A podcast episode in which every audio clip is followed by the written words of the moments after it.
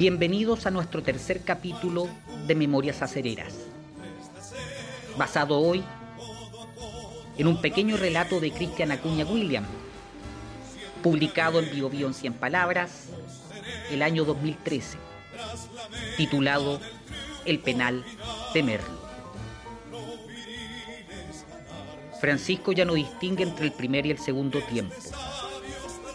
La demencia senil ha consumido esas nociones.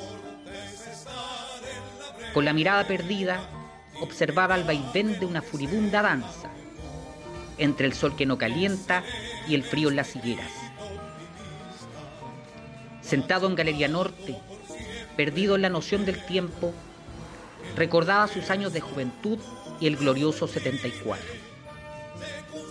Pasaron los años, la demencia senil siguió avanzando, pero aquel penal de Merlo ante Unión Española sumó otra sonrisa a los pocos recuerdos que le quedaban.